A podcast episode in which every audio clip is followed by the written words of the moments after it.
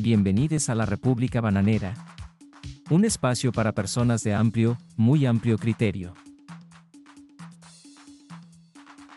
El contenido de este espacio auditivo no es apto para menores de edad, así como las opiniones expresadas como tal son a título personal del locutor, se recomienda discreción.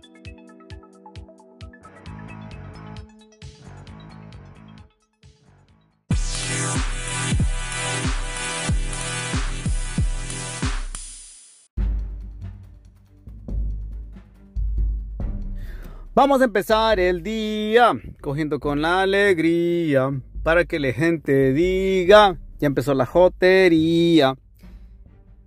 Así debería empezar la, la sección, ¿cómo se dice? La sección cachondesca. Creo que ya se me ocurrió algo interesante.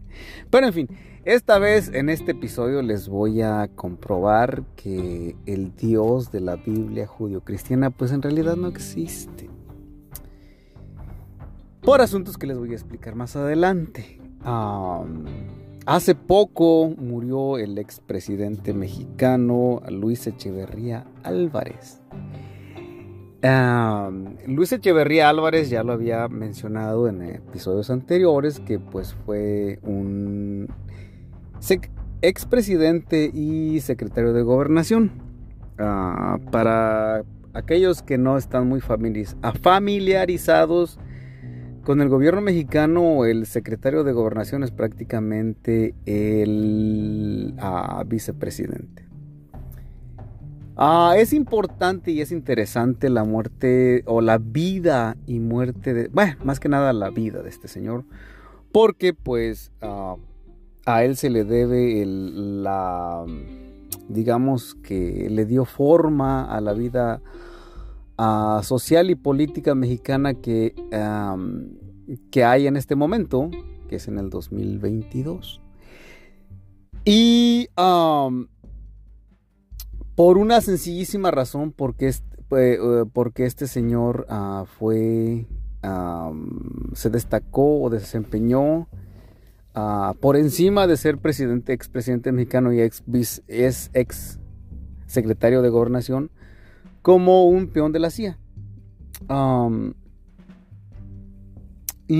este señor, pues digamos que, todo el tiempo estuvo, desde niño estuvo cerca del poder, sobre todo la milicia. Aparentemente el padre de él era una especie de contador porque ah, tenía el título de pagador del ejército mexicano, pero prácticamente pues es el que era una especie de... Ah, ahora se les, creo yo que se les denomina como oficiales de enlace, pero en aquellas, en aquellas épocas creo que eran pagadores.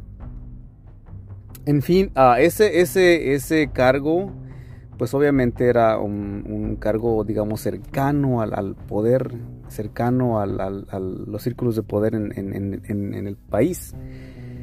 Sin embargo, la esposa, la, ex, la esposa de él, ex esposa porque ya se murió también, más primero que él, este, era hija ah, de, bueno, fue hija de, digamos, eh, de, gente pudiente en México porque ah, Lázaro Cárdenas este, fingió como testigo de su nacimiento. entre muchas otras cosas, pues yo creo que ahí es, no sé si ahí haya iniciado la idea de las a esposas de los presidentes a, rehusarse a hacer llamadas primeras damas porque esta también decidió que no quería que se le abordara con el nombre de primera dama, que ella era la compañera del presidente, pero no tenía nada que ver con la vida pública. Se dice que el señor no era tan inteligente, pero sí era muy obediente. y con bastantes misiones. Y pues sí, fue, digamos, tuvo una vida bastante longeva, murió de más de 100 años. Y por aquellas épocas este, había pues en plena Guerra Fría, había estaba la Unión Soviética y estaban diferentes poderes, digamos, no estaba muy metido el gobierno estadounidense como lo está hoy en México, así que el tanto este, este señor como Díaz Ordaz fueron reclutados por la CIA y obviamente apoyados. Este, en aquellas épocas lo que en su momento fue la ¿cómo se llamó? La Junta Nacional de Huelga era una, digamos que un conjunto de personas este, bien organizadas, pero en su mayoría estudiantes, gente bastante joven, pero también que tenían bastante este, simpatía por el Che Guevara y por todo ese, ese, ese movimiento que se vivió en Cuba. So, en, esos, en, esos, en esas épocas, pues el gobierno norteamericano temía una revolución similar en México. Por lo tanto, se cree o se dice que, que podría haber sido la decisión de, digamos, ah, de, aniquilar este grupo de personas era pues para evitar que esta junta o esta asociación creciese y tuviera lazos más profundos con los movimientos comunistas. Ahora, en el otro, en el, digamos que por otro lado, este señor tuvo este, una, una relación muy cercana con Fidel Castro. Por esa razón en algún momento dije que pues Fidel Castro a, reserva de todos los intentos de la CIA de asesinarlo pues yo creo que encontró una manera de, tener un acuerdo con ellos. Encontró una manera de crear un sistema de gobierno alrededor de él con gente bastante capaz. Porque curiosamente hasta nuestros días, cuando la CIA se propone algo, lo, lo hace tiene una cantidad indefinida de, ¿cómo se dice?, de mercenarios. Gente que en algún momento se le denomina como desechables, gente que sale, digamos, están altamente entrenados, pero pues sí, no, digamos que de alguna manera están muy desligados de la CIA, son ah, una, una, agencia, una, una parte de la CIA que se le llama, ¿cómo se dice?, Ah, es una, una, sección, por así decirlo, pero no oficial, la, la, la, sección extraoficial. So, estas personitas salen, este, es muy difícil ah, relacionarlas con la CIA, pero tienen, digamos, ah, información clave para las personas que se tienen que eliminar fuera del, digamos, de Estados Unidos, a los enemigos de Estados Unidos.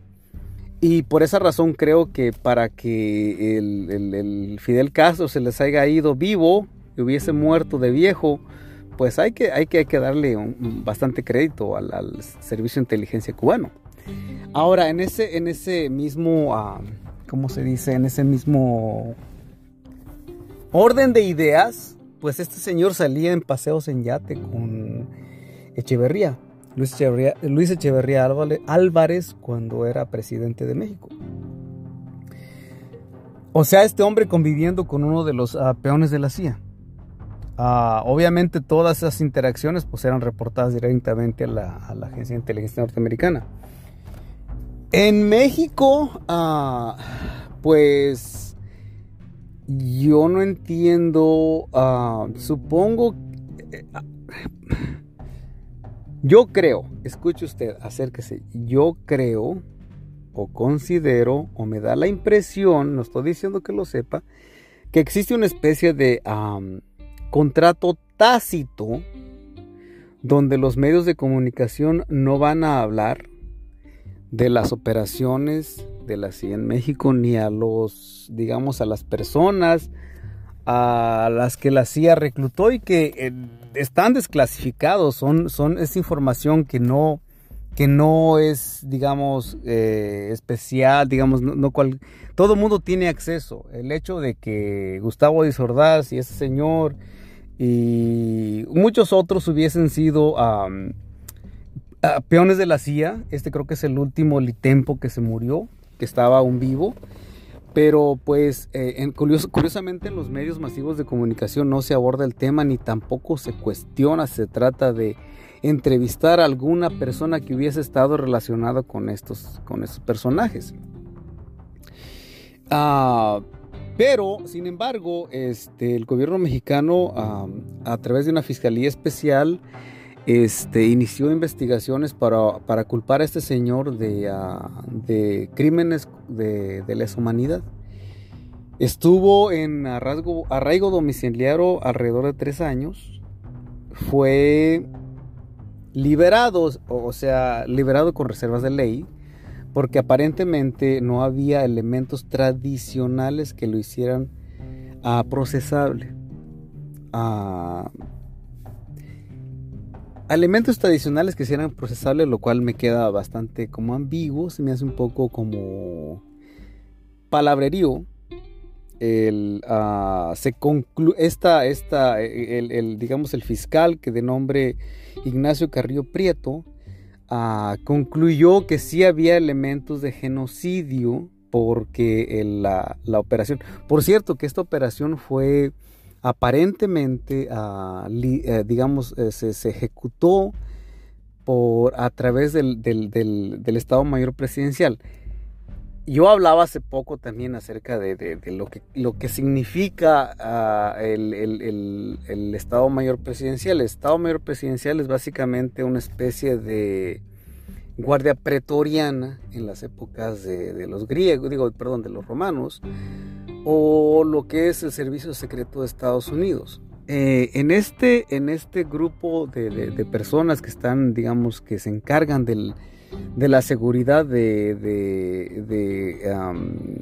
gobernantes mexicanos, la mayoría son ah, oficiales de carrera egresados de la Escuela ah, Heroica Naval, de la escuela de los ah, pilotos, digamos que eh, cadetes que van y entrenan ahí, se gradúan con grado de, subteniente o guardia marina, que están entrenados en, diferentes ah, disciplinas, mm, pero también existen en ese, en, esos, en esas épocas no creo que existieran los famosos caiviles, que son especie de mercenarios mexicanos.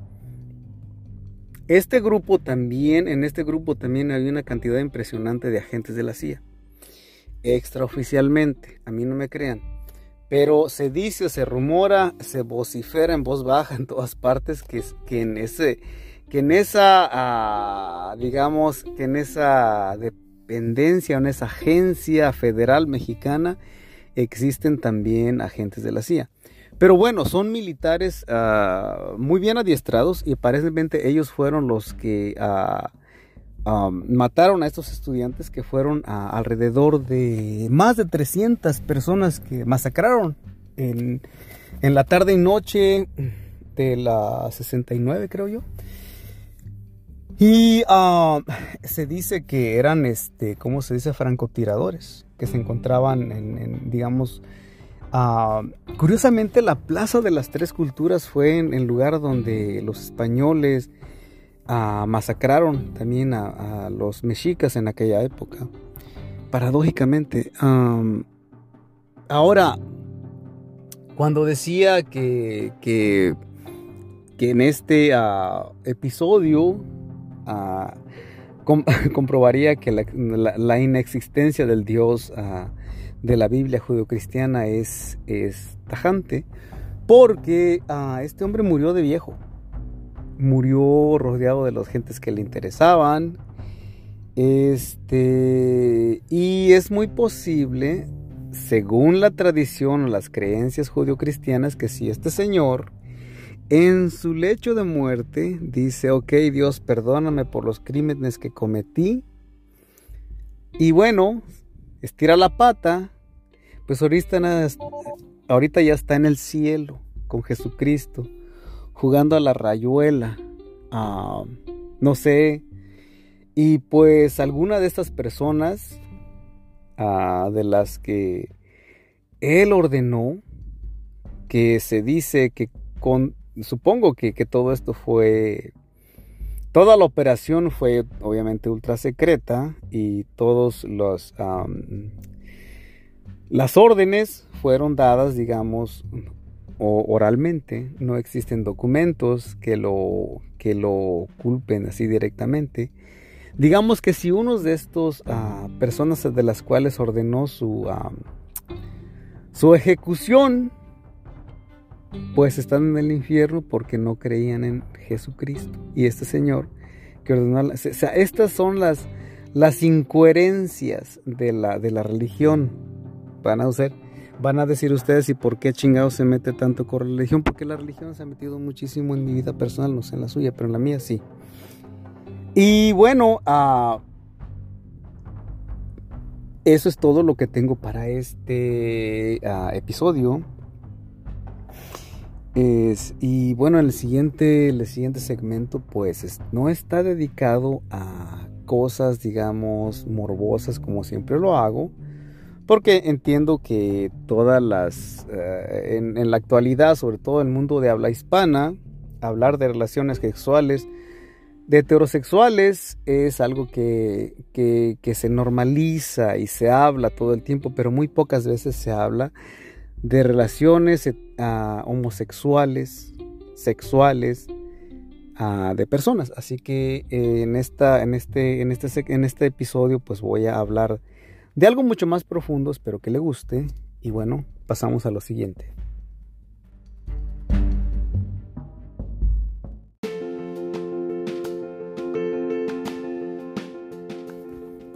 Bueno, esta vez en esta sección voy a aprovechar para conmemorar la memoria, digo, honrar, perdón, la memoria de un gran amigo, porque trascendió hace un par de años. Y, ah, por cierto, qué buenas son estas productoras para leer teleprompters. Lo hacen muy bien y lo dicen tal cual como lo escribí para que lo leyeran. A ver, y tú, esta, mirándome, mira cómo mira, como muy indignada esta. Mamacita, estoy hablando con la productora, mamacita. No porque les hable en femenino, ya les va a salir una pinche vagina, no, no les va a crecer una vagina. ¿Ah? Ah, que es un chiste. Bueno, a ver, lo editas, esta parte la mochas. Porque no tengo, por cierto, no me permiten decir el nombre de aquí de la productora porque um, es como si estudiara en una escuela católica porque no quieren estar relacionados conmigo. Me echaron en este... Por eso está esa leyenda que dice ahí. Eh, ¿Vas? ¿Estudias en una escuela católica? ¿Es en serio? No, pues no. Claro, claro. Sí, que, que no, no, jamás, jamás diré tu nombre aquí. Te, te, entiendo, comadre, te entiendo. El Opus Dei está. Sí. Son internas. ¿Y qué? Ah. Ah, qué linda. Perdón. Dice que es un chiste, que, no estaba no se estaba. Porque dije, está bien, este, ¿cómo se dice? Misógina. No, no, nada de eso. Solamente que. Es, Oye, ¿y el mocosito qué? ¿De dónde, ¿De dónde lo sacaron? ¿Tú?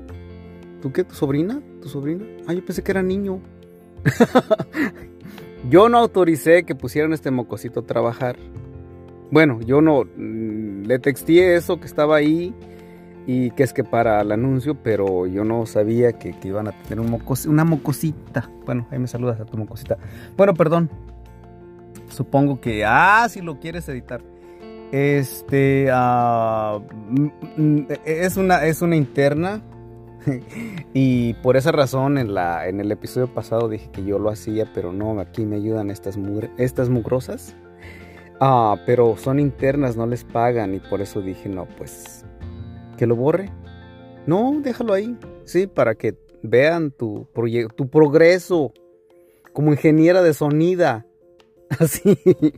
bueno, ya, bueno, total. Ah, hace algunos años, cuando iba en la high school, uh, ya llovió, ¿no? Ah, empecé, entré en contacto con un muchacho que según él era heterosexual. En inglés lo dicen straight, derecho, vaya. Ah, que según él estaba curioso y quería, conocer a hombres homosexuales. Bueno, Ah, de preferencia que fueran heterosexuales, curiosos, en fin, me aventé un rollo de aquellos, este... Y como siempre le he dicho, yo personalmente nunca tuve problemas con personas, con, ¿cómo se dice? Problemas familiares, porque eso del, eh, en aquellas épocas, eso de estar en el closet era más que nada por, las, por sus familiares. Total, este, le dije, no, no hay pedo, este, no vamos a coger, por supuesto, porque si no sé quién eres, ah, porque en, múltiples ocasiones, este, insinuó que nos miráramos en los oscurito sin vernos, que nomás nos tocaríamos, en fin, un tipo, una especie como de cuarto oscuro, no recuerdo con exactitud qué es lo que me decía, y le dije, no, pues, no, estás loco tú, ¿qué tal si me apuñalas ahí? en esas épocas ah, me daba cosa. En fin. Ah, y no. por alguna razón seguimos este, hablando. Este, de repente me empecé a convertir en una especie como de confidente, yo diría. Ah, en aquellas épocas yo era muy joven, él era un adulto joven, diría yo. Este, y platicábamos y tenía ataques de ansiedad muy, muy, muy seguidos, vaya. Tenía una especie de bronca con aquello de que pues sus familiares eran de, un lugar ah, de por allá del, centro de Estados Unidos donde no, no, no pasó Dios. Y pues familiares no son cristianos y yo le dije pues que también los míos y que pues entendía a cabalidad o cómo se dice entendí cabalmente su situación porque pues eh, tanto él como yo estábamos en el mismo bote de alguna manera. Este le digo mira pues eso eso de decirle a tu familia no tienes que decirles no hay necesidad no tienen por qué saber tu vida este sobre todo si no estás listo o preparado para, para de alguna manera decepcionarlos. Ah, en aquellas épocas yo no sabía, también tenía muchos problemas existenciales, sobre todo con la religión. Y platicábamos, ah, bueno, digamos, chateábamos por muchas horas. Finalmente eh, me, dijo que si le podía dar mi número. Este, le digo, claro. en, empezamos a hablar por teléfono y de alguna manera ah, nació una especie de amistad. nunca le dije, mira, no, nunca digo, si no tienes, te sientes, eh, ¿cómo se dice? cómodo enviándome fotografías de ti, pues no hay ningún problema, pero pues no, no, nunca nos vamos a ver, al menos que sea en un lugar público pero de ahí no va a pasar. Este, pasa, pasó el tiempo ah, y finalmente un día mm, me, ah, me, llama y me dice, no, pues tengo ganas de ir por primera vez a un antro, ¿me llevarías a un antro? Le digo, ¿por qué quieres que te lleve? Tú puedes ir solo. Es que dice, quiero ir a Los Ángeles, donde, ah, donde nadie me conozca, para que así no anden hablando de mí. Ah, le digo, sí, ah, si tienes ganas, pues un día de esto vamos. Le digo, ah, en lo personal, los antros no, me, no, me, no son lo mío. Y definitivamente no tomo el, licor, me da asco. Me dijo, oh, está bien, no hay problemas. Pasaron los días y finalmente un día que yo estaba libre, que había descansado y todo eso. Pues coincidimos y le di, le di la dirección de un antro en Los Ángeles que se llama Rage creo que hasta todavía sigue en funciones. Llegamos ahí ah, y era un tipo... En el trabajo había una muchacha que le decían la pato. Y yo lo miré y él no tenía, ah, de alguna manera me recordó, no a la muchacha, pero sí un pato. Y de alguna vez le dije, hola, ¿cómo estás? Y bueno, pues, dijo, bueno, él sí ya me había mirado muchas fotos mías y yo era la primera vez que lo miraba.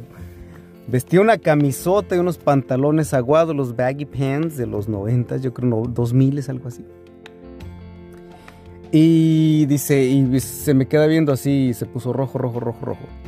Y súper, súper, súper nervioso. Y le digo, y dice, ¿qué te parezco? Pues que, no tenía ninguna expectativa de ti. Solamente vendríamos a este antro mm, no sé, porque tú lo quieres conocer, quieres ver marjotas, ¿no? Dice, sí, tengo ganas de estudiar. Bueno, sal, pues ya, total. Fuimos, entramos al antro y, se pasó todo el tiempo en lo oscurito, en lo oscurito, en lo oscurito, en las esquinas, en las esquinas. Y le digo, pues, ¿qué? ¿Y qué, qué vamos a hacer aquí? Y puro así, nomás viendo, viendo la gente bailar. Y eh, yo no soy un gran bailarín, este, y dice, oye, pero si, si, si, si me hablan, si me platican, les dices que eres, que eres, este, que soy tu amigo hetero. Le digo, oh, lo que quieras, vale. Sí, dos que tres jotitas ahí. Ay, ¿cómo estás? Y no, pues que. Si me, gusta tu camisa. Este. y ya dice, oh, viene acompañando a un amigo. Le digo, oh, sí, es, él, él, es, él, es, él es heterosexual. Me viene acompañando. Es mi mujer. Ay, qué lindo, total. y sí, este, le dije yo, cuando quieras, nos vamos. Ah, ahí, sentados todo el tiempo en el oscurito, me, me estaba ya ¿cómo se dice?, ah, enfadando.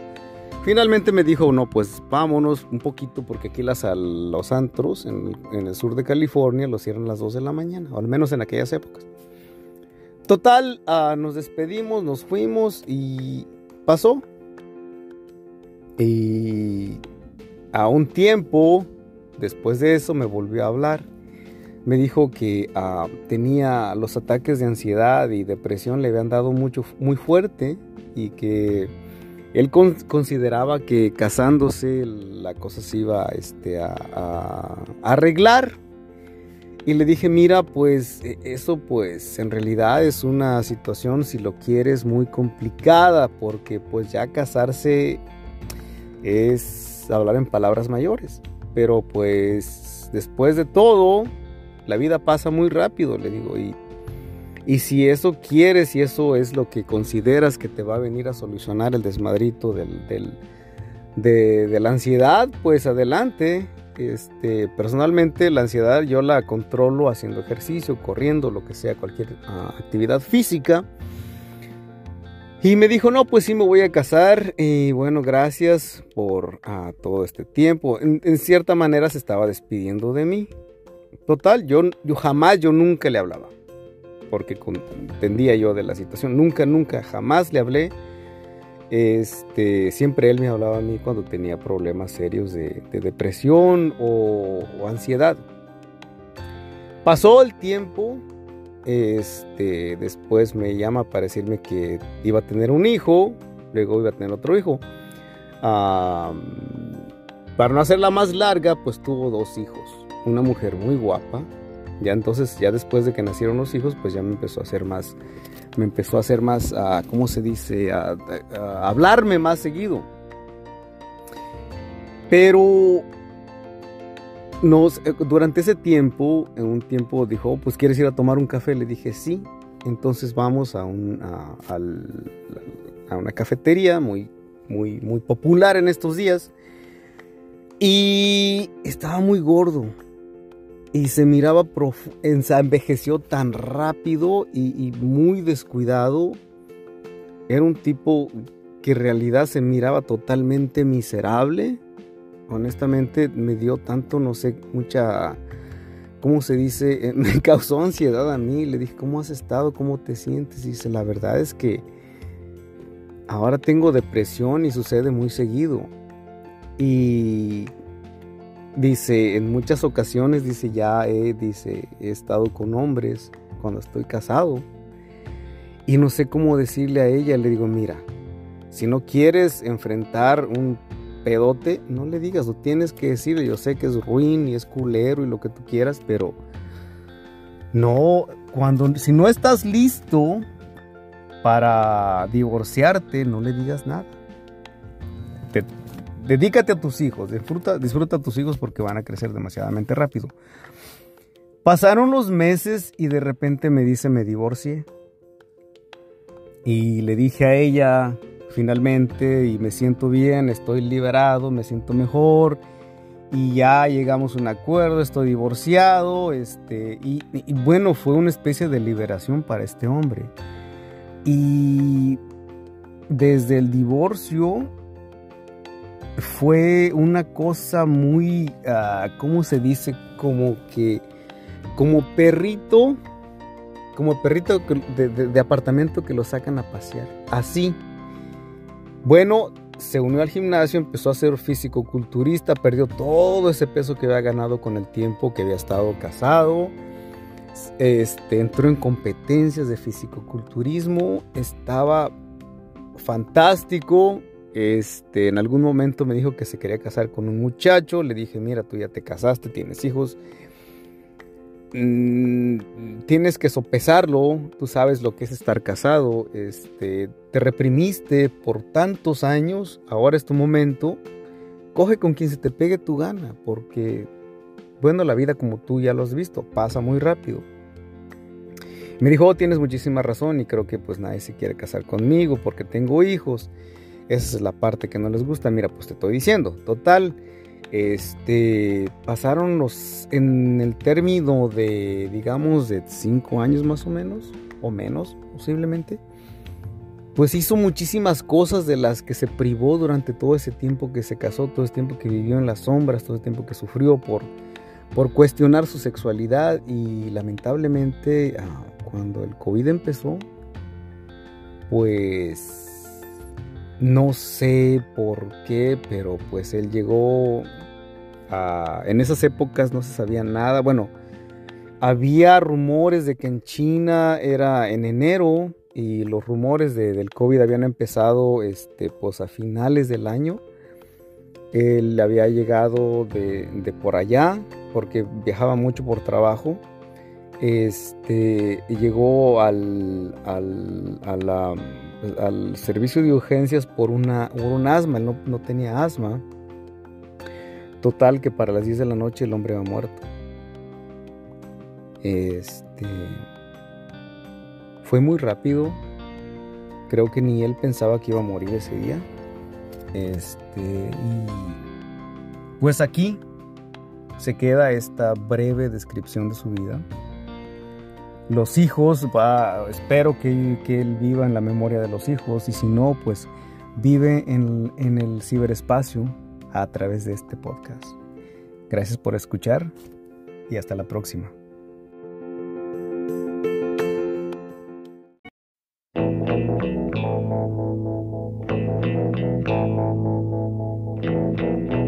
Goodbye to you, my trusted friend.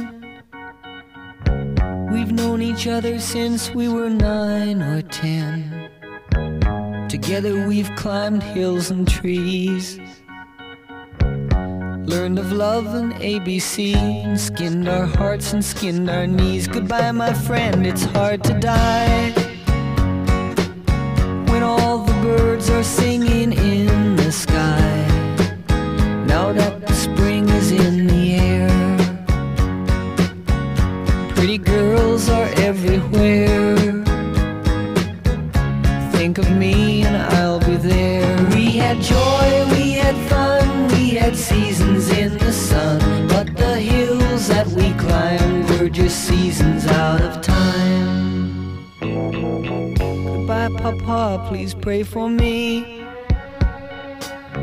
I was the black sheep of the family. You tried to teach me right from wrong. Too much wine and too much song. Wonder how I got along. Goodbye, Papa, it's hard to die